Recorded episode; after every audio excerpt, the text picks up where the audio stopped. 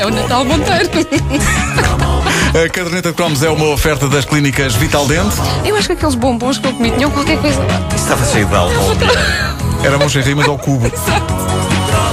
Ambrósio, apetece-me algo. Um grosso, minha senhora.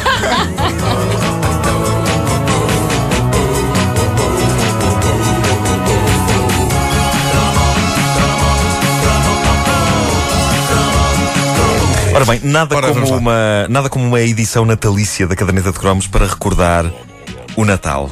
Ah, eu podia ter feito isto numa edição carnavalesca da Caderneta de Cromos, mas ah, não, era seria a mesma coisa. Mas eu acho, acho que faz sentido ser Tens, Natal. tens aí música natalícia? Tenho aqui música para- natalícia, de resto, de resto escolhida por ti. Brinda- Brinda-nos brinda com esse sabor sazonal.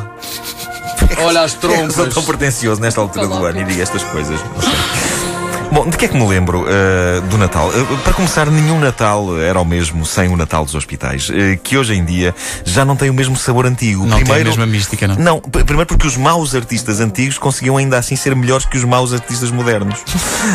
E depois porque, convenhamos, qualquer coisa grande que acontecesse na televisão naquela altura era de facto digna de ser chamada de acontecimento. Não podemos esquecer-nos que isto era na altura em que o país parava para ver o Festival da Canção e José Cid usava um quispo verde para cantar. O que uh, só por si já era um acontecimento em si mesmo, ok?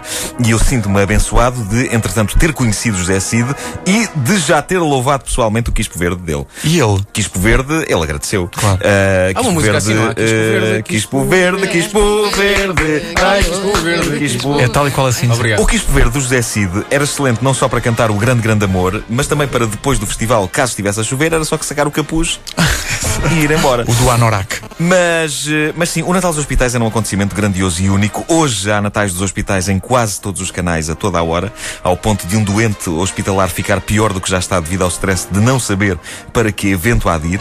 Se para o da RTP ou da SIC ou da TVI, eu tenho a sensação que só este ano já vi cerca de 53 variações de Natais dos Hospitais, ao contrário do Natal dos Hospitais único e sólido dos velhos tempos. Aquele, aquele que tinha os seus rituais, Eládio Clímaco, Clímaco oferecendo a instituições televisões a cores Salora, Marco Paulo, Pá, sim. pois era. ITT.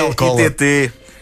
Marco Paulo cantando Eu Tenho Dois Amores, mas acima de tudo, todos nós aguardando ansiosamente a atuação do Hermano José, que acontecia sempre, mas sempre perto do final É verdade, é do verdade. Natal dos Hospitais. Espera. porque Eles sabiam que todos nós estávamos à espera desse momento e, portanto, não mudávamos de canal. Também não tínhamos muito para onde mudar, eh, digo eu. Pois mudar era, de na canal altura- era ir à casa de banho, eh, naquela altura. Ou então ir ver a máquina de lavar eh, roupa. Ah, ainda hoje Não é um bonito disso. passatempo, não se esqueçam. Eu adoro. Ah, outra memória do Natal tem a ver com o presépio. Eu sempre adorei o presépio. Eu não sei se vocês eram assim, mas para mim o presépio, ah, durante algum tempo da minha vida, não era bem uma representação religiosa. Para mim, assim que o presépio estava montado debaixo da árvore, era, era um prolongamento da aldeia dos Strumfes. Tu brincavas com o presépio? Eu digo isto da forma mais respeitadora possível. Eu sempre gostei do presépio, mas confesso que o usava para fazer as minhas próprias histórias e que invariavelmente acabavam com os Strumfes também a adorar o menino. E muito bem, é o espírito de Natal. Eu, a- eu acho. Não, sem querer, eu posso ter lançado ali os fundamentos de mais uma nova religião, o estrunfismo. Porque eu lembro-me que uma vez pus o estrunfo dos óculos nas palhinhas. E agora pergunto: vou para o inferno por isto ou não? Eu acho que não. acho Depende do que não. fazias Não, com a não. estronfina. Pois, exato. Então a estrunfina estava atrás da vaca. mas n- n- não, não- não acontecia, não acontecia nada com a estrunfina. Eh, eu ao mesmo tempo sabia que tinha que respeitar aquelas figuras que estavam ali. Claro. Exceto o menino que era um bebê. Portanto, o- o- por isso é que pus o estrunfo dos óculos lá dentro. Que maravilha. não sabia nada da Que vida. bonito cenário. Bom, algumas das minhas prendas favoritas de sempre. A primeira que me recordo de amar, genuinamente amar, era um kit composto por capacete, espada e escudo de Vicky o Viking. É, tu tinhas isso? Eu tinha isso. Menino. Aquilo deu-me felicidade. Deu-me felicidade, pelo menos até um colega meu, na brincadeira, ter-me açoitado várias vezes com toda a força entre as pernas com a espada do Vicky. É, pá. Apesar de ser feita em plástico suave, vocês vão de reparar que se uma coisa de plástico suave for manuseada com vigor contra determinadas partes sensíveis do corpo de um ser humano, há sérias hipóteses desse ser humano começar a chorar daí a breves segundos. Sim, não demora muito. Exato. Tu tinhas o bem- escudo e a eu depois queria levantar bem a vela, mas não conseguia. Olha para isto. Uh! Ah, grande José Brito.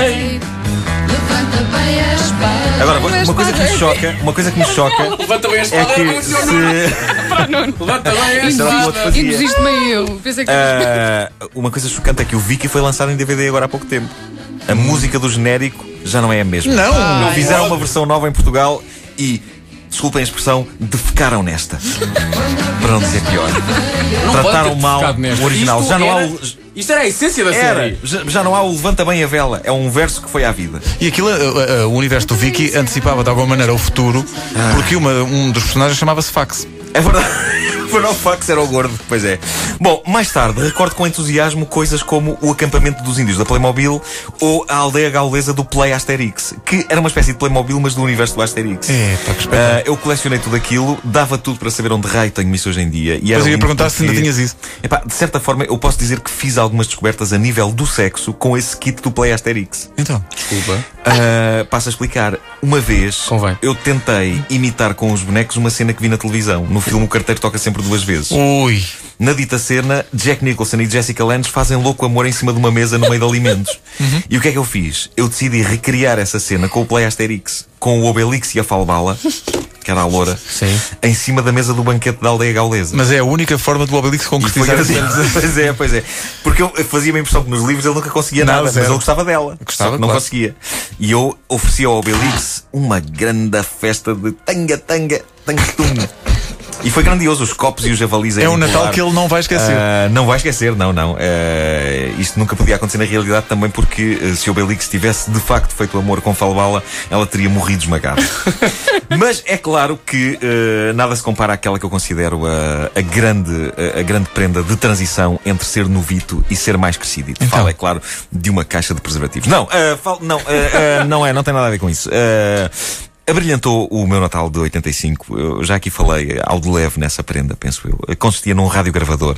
Daqueles que eu podia perfeitamente levar para a rua ao ombro se quisesse ter estilo. Voo tijolo. Sim, o tijolo. Uh, se quisesse ter estilo e também se quisesse ser assaltado. uh, tendo em conta que vivia ali na zona do Benfica. Uh, mas era linda a maquineta e, juntamente com ela, tinham-me oferecido uma bombástica cassete dupla com o lendário Jackpot 85. É, e esse Jackpot foi todo o meu universo musical durante algum tempo dos meus 14 anos.